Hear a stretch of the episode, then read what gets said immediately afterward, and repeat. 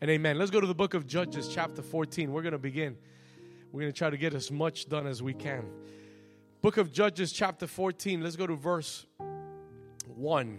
And we're going to read just a few verses. I'm going to read from verse 1. Actually, I'm just going to go from verse 1 through verse 4, and that's it. Okay? We're going to read 1 through 4. Let's read the scripture. It says, Now Samson went down to Timnah and saw a woman in Timnah of the daughters of the Philistines. So he went up and told his father and mother, and he said, I have seen a woman in Timnah of the daughters of the Philistines. Now, therefore, get her for me as a wife. Then his father and his mother said to him, Is there no woman among the daughters of your brethren or among all my people that you must go and get a wife from the uncircumcised Philistines? And Samson said to his father, Get her for me, for she pleases me well. She pleases me well. But his father, listen to verse 4 but his father and mother did not know that it was of the Lord, that he was seeking an occasion to move against the Philistines. For at this time, the Philistines had dominion over Israel, and the church of the Lord says, The church of the Lord says, Come on, I need your help this morning. I want you to tell your neighbor the title for my message. This morning, we're going to talk about His grace. Say, His grace. Say it loud. Say, His grace in my weakness. And the church says, Amen. All right, you may be seated this morning. His grace in my weakness. His grace in my what? His grace in my weakness. This week, you know, the Lord speaks to me so many different ways. And uh, this week, I had so many conversations with different people from ministry. And um, I saw that through every conversation that I had with just disciples in Colombia, disciples here, people every, of the ministry everywhere, different conversations, I noticed that there was a, um, a particular subject that God was showing me through every conversation that we were having. And in every conversation, I felt a very strong impression from the Spirit of God that I would speak to you this morning on the subject of God's grace on our weaknesses. Now, when we talk about Samson, uh, I was thinking about Samson's life, and last Sunday, God spoke to me from Samson's life. Uh, actually, last Monday. And that's how the whole week started. I started studying Samson's life, and throughout the whole week, I started speaking with different disciples in the ministry, and I started to see that there are areas in our lives that if we are not careful to watch, the enemy will find them and he will destroy you. And when we talk about Samson, now l- listen to me carefully because I'm this is going to be a very direct message. When we talk about Samson, uh, most of us are familiar with Samson's story. We've we heard it since Sunday school, right? Like we t- we teach this in Sunday school like like it's a kid's story. Let me tell you, this is not a kid's story. It's it's not PG-13. That's a rated R story. Amen. Samson is a rated R story. And the reason why we teach it is because because we love this character who's full of so much strength. We love because he, he kind of looks like a superhero, right? He's like a superman, right? When we when we read about Samson in the Bible, he looks to we like him because he looks like Superman, right? And he God has given him an anointing with so much strength, with so much power. Samson can kill a lion with his bare hands. He could rip him apart. He could fight 30 men and beat them all single handedly without anybody's help. He's got that much strength, and we love that, and we love to teach our children that. But this is not a children's story. It's not a PG story, it's a rated R story. And though we fall in love with Samson's strength, let me tell you, Samson's story is not really about his strength. Samson's story is about his weakness.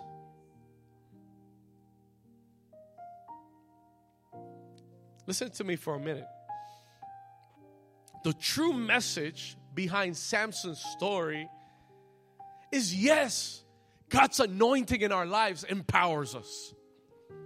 When the Spirit of God comes upon us and His anointing is in us, we can do things we never imagined we could do. Yes, Samson teaches us that. Amen. And I love that. Thank you, Samson, for that lesson. But the strongest message from Samson's life is not that we look to his strength and say, wow, God can strengthen me like that. Is that we look to his weakness and say, if I do not recognize and acknowledge the weakness in my life, the enemy will find it and he will destroy me.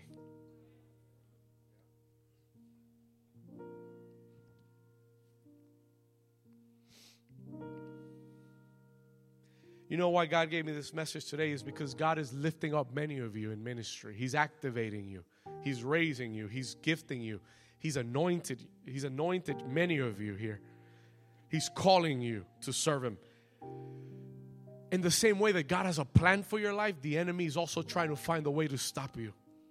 He's also trying to a way that he can stall you. He's trying to find a way that he can distract you from the calling, distract you from the from the anointing, distract you from what God has called you to do. At the same time, at the same time, and and that's what's crazy about Samson's story. Samson, Samson is to me, Samson is a riddle. I can't I can't make see I I I read the story and I love him, but I hate him too. I like him, but I dislike him. Let, let, let me not say I hate him. I like him, but I also dislike him. I admire his strength, but I am baffled at his weakness too.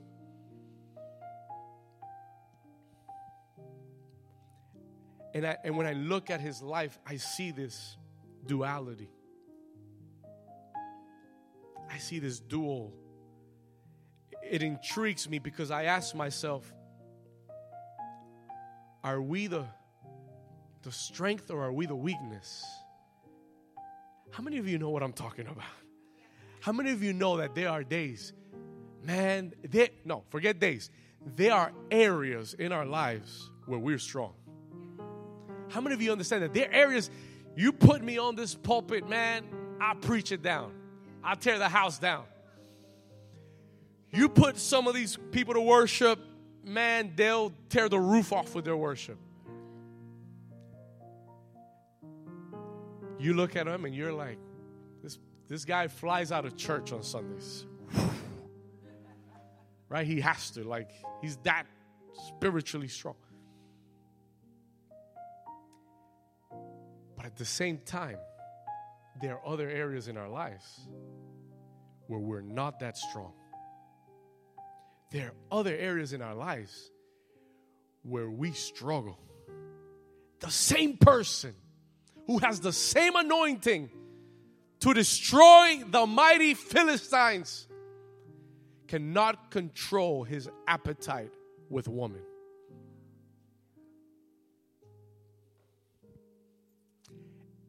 It's a riddle, it's an enigma. The Apostle Paul discovered it. The Apostle Paul, I'm going to jump my notes real quick. The Apostle Paul says in Second Corinthians chapter 4, verse 7, write it down, and we're going to read it up here. The Apostle Paul discovered the enigma. And the Apostle Paul said, But we have this treasure in earthen, and, it says in earthen, in earthly vessels. Listen to this. We, say, can you read that with me? Say, we have this treasure. Come on, say like you mean it. Say, we have this treasure in earthly vessels. The treasures of God. Leave, leave, the verse for me for a second. The treasures of God have been placed in earthly vessels. Do you remember the day God created Adam? Do you know what material God used to create Adam? He didn't use gold and he didn't use silver and he didn't use a refined uh, uh, he didn't use a refined element. He used dust and turned it to clay. And out of clay he made men. And he did it like that purposely. And the Apostle Paul tells us why. He says that the excellence of the power may be of God and not of us. That you will never have so much anointing that you think that you that it's you and that you are done, you are finished work. God on purpose allowed us to be weak how do you like that? I'm jumping over all over my message right now. God on purpose designed us, formed us from a weak material. So that when He put His treasure inside of us, we would never think we are so good. But we would always remember, I am made out of clay. And if and if and if I move the wrong way, I'm gonna break apart.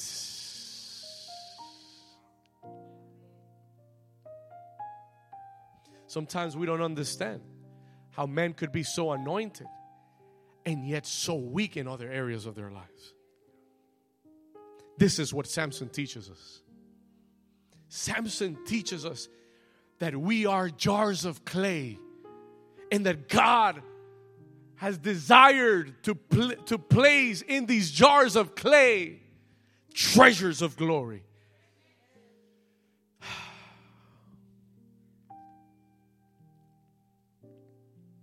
The reason why God has given me this message is because God is lifting you up. And there is a grace. Say with me, there is a grace that God wants to pour over you today so that you would fulfill your destiny in God. Say with me, Father, I need your grace in my weakness. In chapter 14, in verse 2, we, if you read the previous chapter, you will learn about the birth of Samson. You're going to learn about how God anointed him from the womb of his mother, consecrated to God, a Nazarite. The Lord gave him a, a, destiny, a purpose. He said, You're going to judge my people Israel. You're going to deliver them from the Philistines but you have to consecrate yourself. And he said, you, you he gave a, his parents an instruction. He said, You're a Nazarite, you cannot cut the hair. He cannot cut the hair of, of Samson, right? He said, You cannot drink of the vine, no wine. You should never drink from the vine. And he said, You will never touch any, any animal that is dead. God gave him a, a, a set of things to consecrate himself by. Now, powerful. But in chapter 14, we get a glimpse of his heart. We start to look into Samson's heart. Verse 2, chapter 14, verse 2. Let's go there real quick. And it says, So Samson went up and told his father and mother, and he said to them, I have seen a woman in Timnah of the daughters of the Philistines. And he tells them, Now, therefore, get her for me as a wife. Listen to this. Samson had fixed his eyes upon a woman who was not of God's people. He has been consecrating himself all his life, and he comes to a point where he looks at a woman who is not from the people. He, she was from the enemy's people. He looks at her and he tells his parents, he says, This is the woman that I want to marry. His parents represent, write this down, his parents represent his spiritual authority.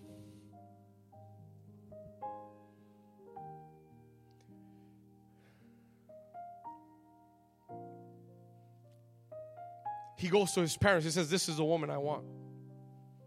I want you to go and fix my marriage. Verse 3 Then his father and mother said to him, What are you doing? What has gotten into you? Is there no woman among the daughters of your brethren, of your people, that you must go and get a wife from the uncircumcised Philistines? They did not comprehend how he could fix his eyes upon a woman who was outside of the purpose of God. They tell him, Isn't there someone from our people? But then Samson says these words. Pay attention because the, the Holy Spirit made me narrow in into these words. Go, to, go with me to verse, continue on verse 3. And Samson said to his father, Get her for me. And what does he say? For she what? Are you there with Get her for me. Why? For she pleases me well. This is the first warning that I want you to write down the Lord told me to tell you be careful of the things that please you that don't please God.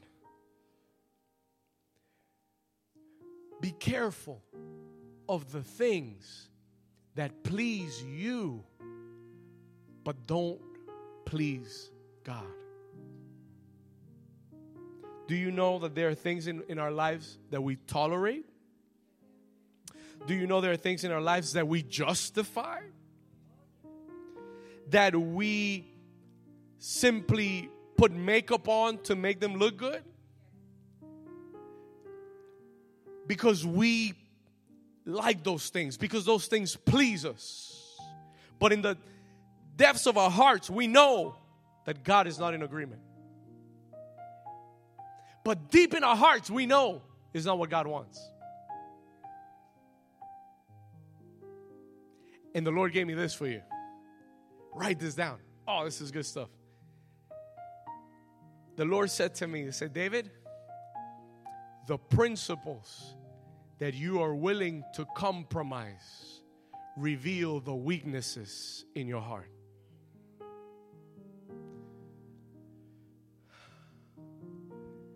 Let that sit on you for a moment. The principles that I am willing to compromise in my life reveal to me the weaknesses of my heart. He was great at everything else, he was anointed at everything else. But when it came to relationships, he was a mess. He was a disaster. When it came to his heart, he only fixed his eyes on the wrong person. And the issue is that he didn't see it. The issue is that he was willing to compromise his principles to justify his decisions.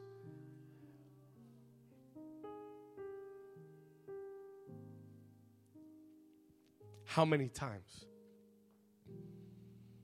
You know how I know he justified his decision?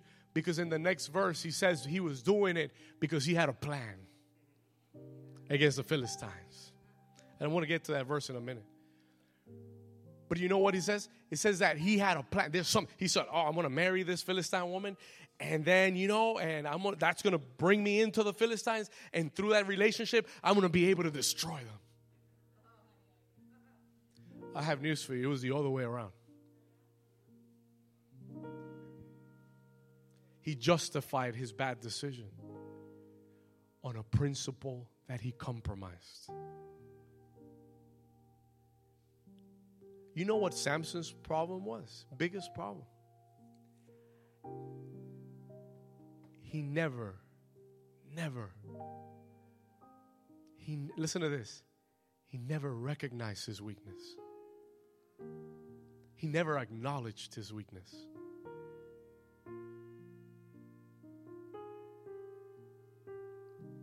The devil figured out his weakness before he did.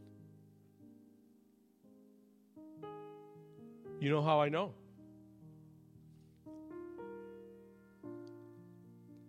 Oh, by the way, here's a problem with justifying our bad decisions. You can never get to the right destiny in the wrong way.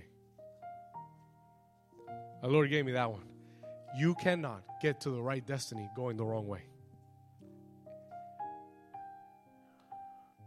No, it's this way. If it says south, you ain't you ain't gonna get to Orlando. If it says 95 south, you're not going to get to Orlando. No, no, no, this is the way. I know. I've seen this before. I've been here before. I know this is how we're going to get there. Eh, I know this curve somewhere and we're going to get there.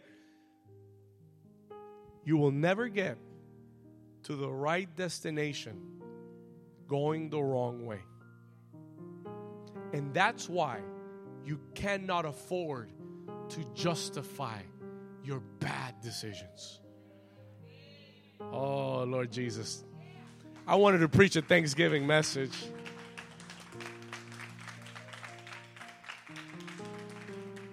But I pray that this would help somebody today. I pray that this would bless somebody today and help you. Samson never recognized, he never rec- he was never honest with God. He was never sincere with God. He was never sincere with his spiritual authority. And one thing you have to know about the enemy is he he takes better notes than you. The enemy cannot cannot he cannot see your thoughts, but he studies you. He studies your patterns. And when he finds your pattern, he begins to figure out which foot you limp with. He begins to find your Achilles, where, to, where it hurts. He, he figured it out with Samson fast. He knew, and, and, and listen to this, he knew that he could not beat Samson at his strength if it was on a battle, he was going to lose. And so the devil doesn't fight you at your strength, he fights you at your weakness. Judges, is this good or what? Judges chapter 16.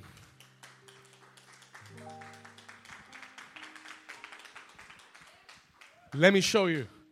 Let me show you how the devil figured him out. Judges chapter 16 verse 1. Read this verse. This is a, this is a bitter, sour verse. Now Samson went to Gaza and saw a harlot there and went in to her. I bet you hadn't seen that one. You know, let, let, let me back up a little bit.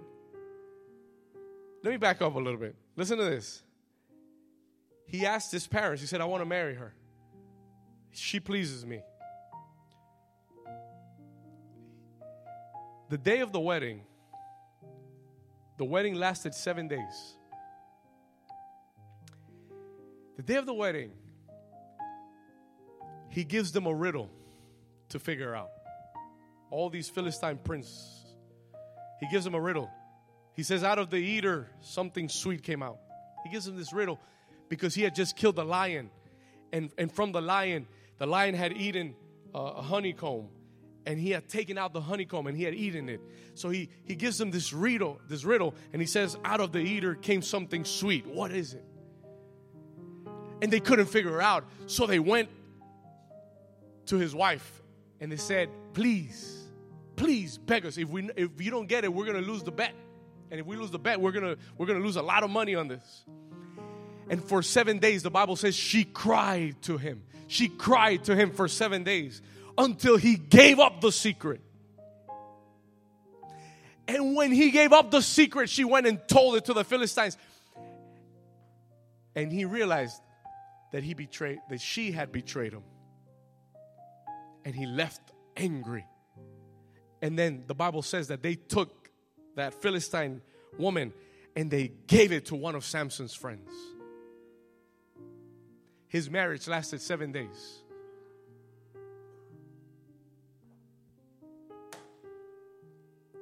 And then a chapter later, Samson is going to see a harlot. And in, and in the same chapter, in verse 4, let's go to verse 4. Watch this. And in the same chapter, verse 4, afterwards, it happened that he loved a woman, he fell in love again.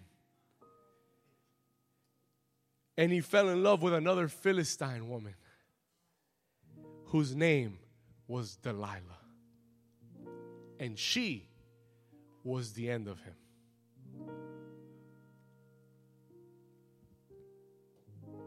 You know the story already.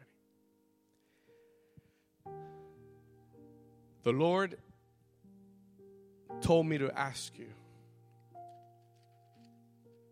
Do you know what your weakness is?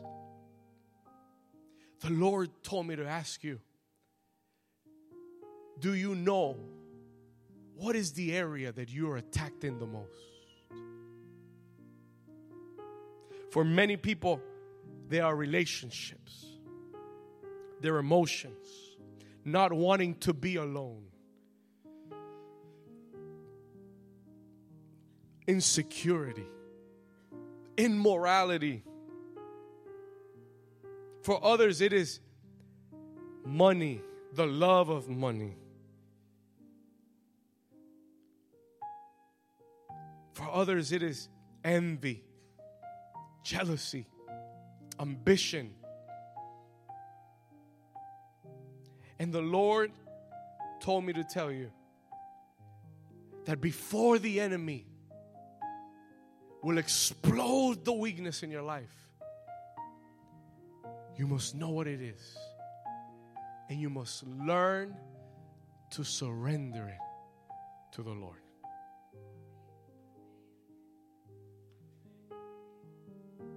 before the enemy can explode it and destroy you, you must be sincere.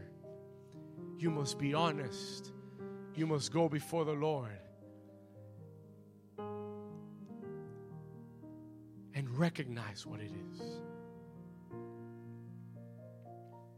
Is everybody still here with me?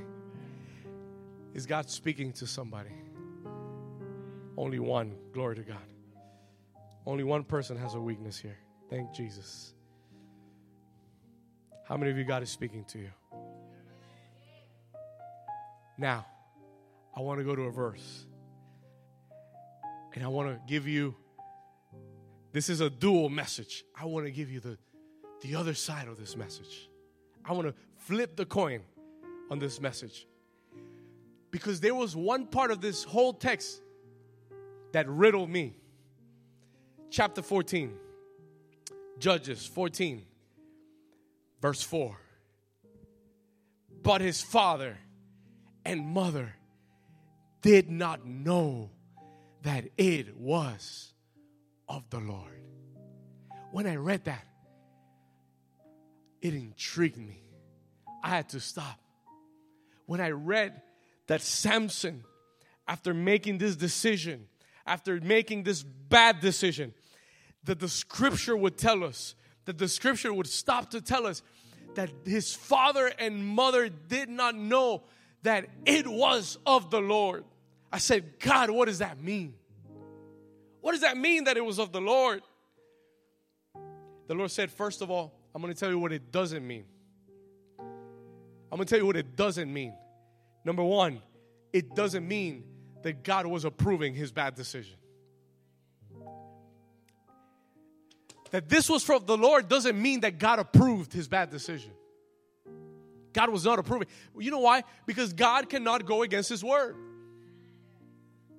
He cannot approve what he disapproves in his word.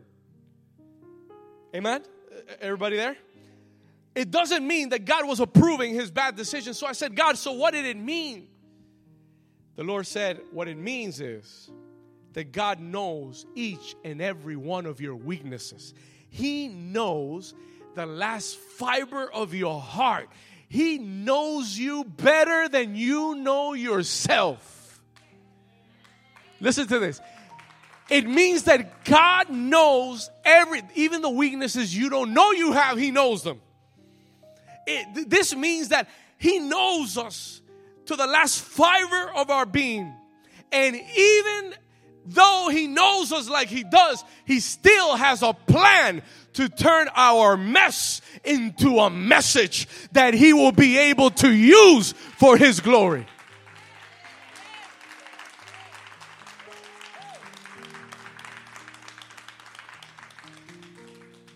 It came from the Lord. It means the Lord knew it was, it was happening. It means the Lord knew because the Lord is an expert in taking the mess and adding some age to it at the end.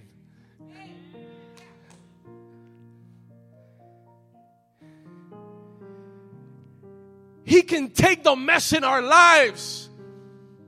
And even, even if you never repent, and if you don't do it right, He will take your mess and even without your permission, He will turn it into a message for others.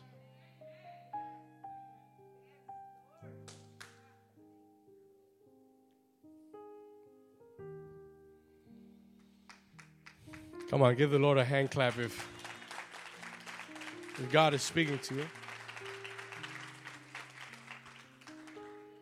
Even with my mistakes, even with my bad decisions, God is telling us there is a divine grace. Say with me, divine grace that can lift me up and can take what the enemy meant to, to, to torment me and use it to transform me.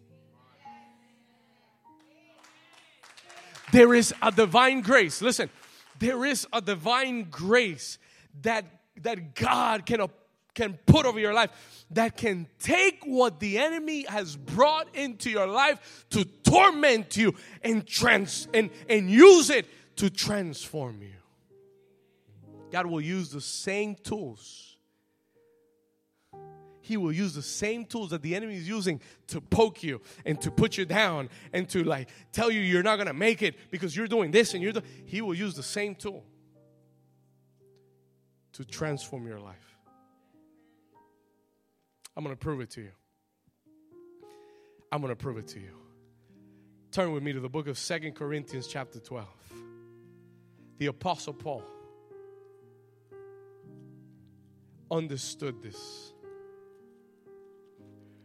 Because the Apostle Paul was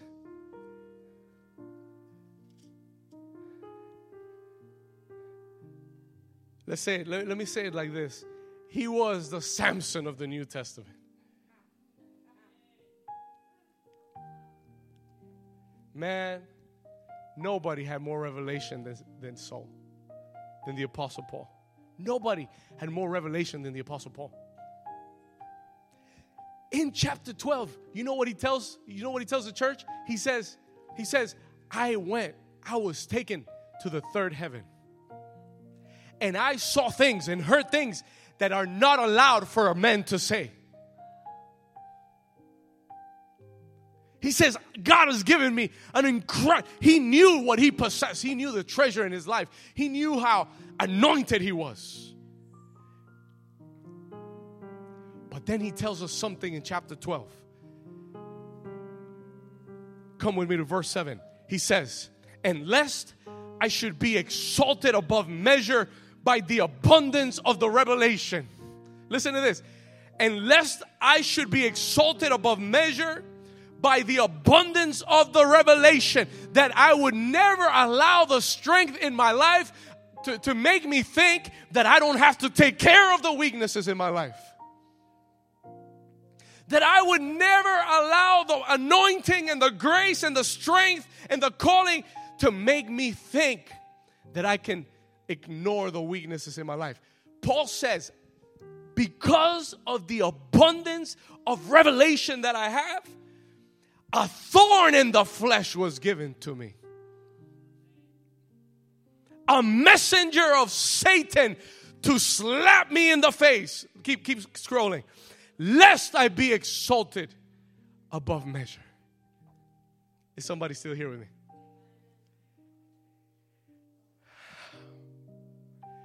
Paul says, listen to this. Paul says, I was given a thorn in the flesh. Every scholar has tried to figure out what that was. Paul never mentioned it, he never defined it. He never said what that thorn in the flesh was. Do you guys know what a thorn is? Right? A thorn is just like this this when when when a bee stings you, right? And it leaves that sting inside of you and it's like bothering you and it's annoying you and you're like there's a thorn in my flesh. There is something that I am struggling with. There is something that I continuously have to deal with. And he says, I asked the Lord three times that he would remove it from me. And the Lord said, No.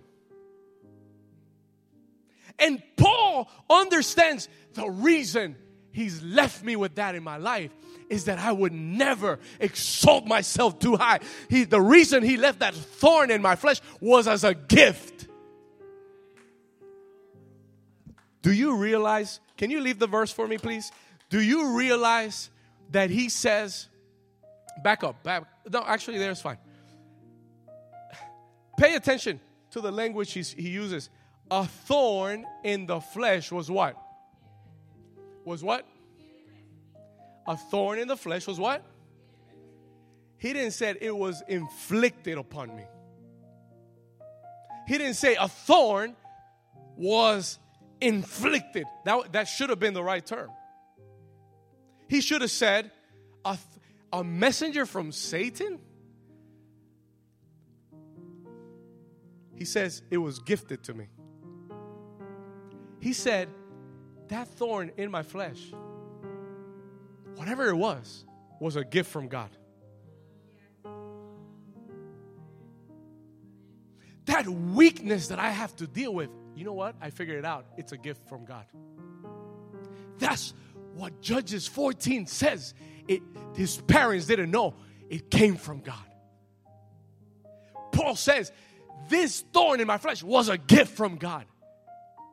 That I would not exalt myself because of the revelations, but that I would keep myself humble before God day in and day out, depending on the grace of God to continue to do what He's called me to do.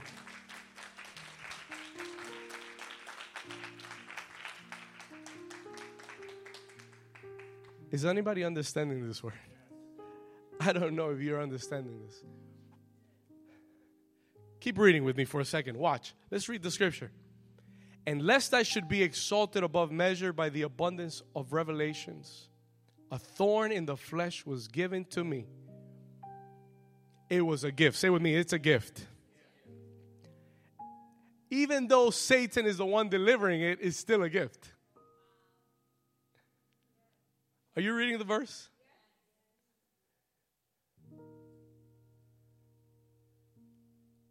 Say with me, it was a gift. Delivered by who?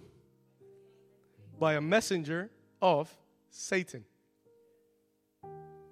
Doesn't look good, but it's a gift.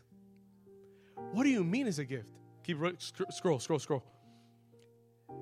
Because this gift does not allow me to be exalted above measure. It reminds me that I am a man. It reminds me to remain humble. Next verse, 8. Keep reading with me. We're getting to the end. Concerning this thing, I pleaded with the Lord three times that it might depart from me. Verse 9. And he said to me, Son, my grace is sufficient for you. My strength is made perfect where?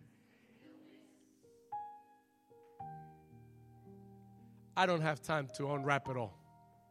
But let me just let me just say a few things. Number 1, when I surrender my weakness to the Lord, it becomes a gift. When I surrender my weakness to the Lord, it becomes a gift. What is the gift that I get? The gift of His grace.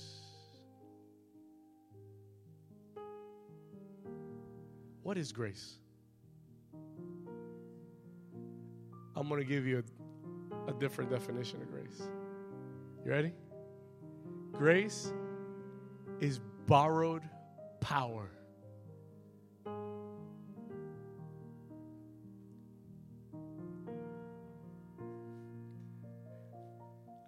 Grace is borrowed power. God says, I'm going to let you borrow my power so that you can deal with that weakness. It's not yours, and you don't get to keep it. But anytime you need it, you can get it from me. Oh, this is too much. I we're gonna have to do this next week.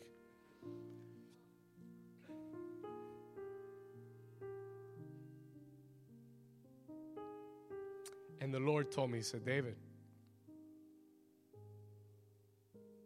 there's a weakness in you that if you surrender to me, it will always lead you to my power for your life.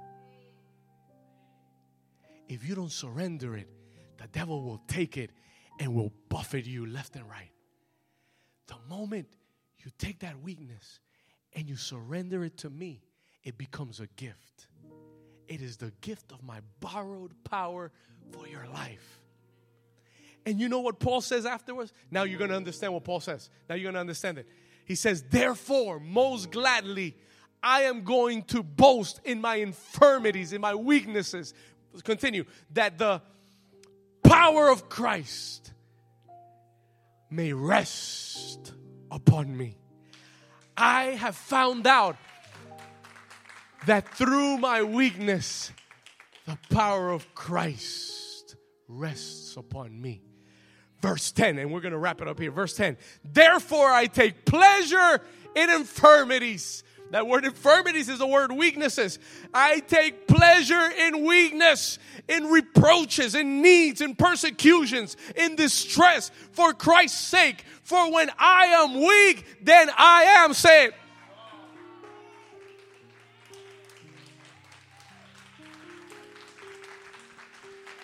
Come on, give the Lord your best hand clap this morning.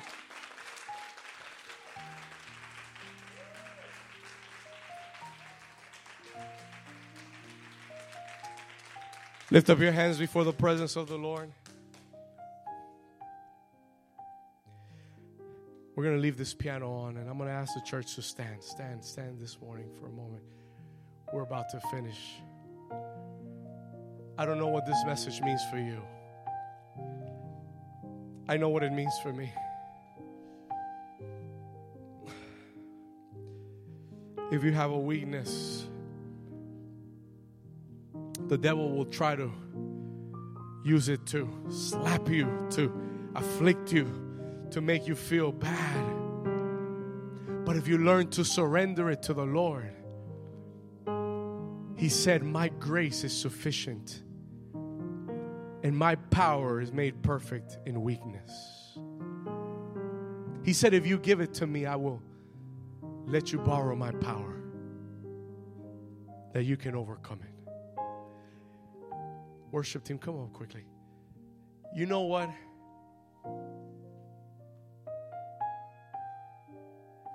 You know what I thought about?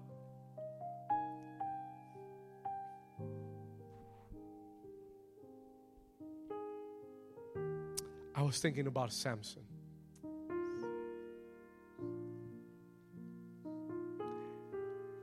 And I wanted to ask Samson if you had all that strength that was supernatural, why didn't you ever think that that same God who gave you that strength would give you the strength overcome your weakness.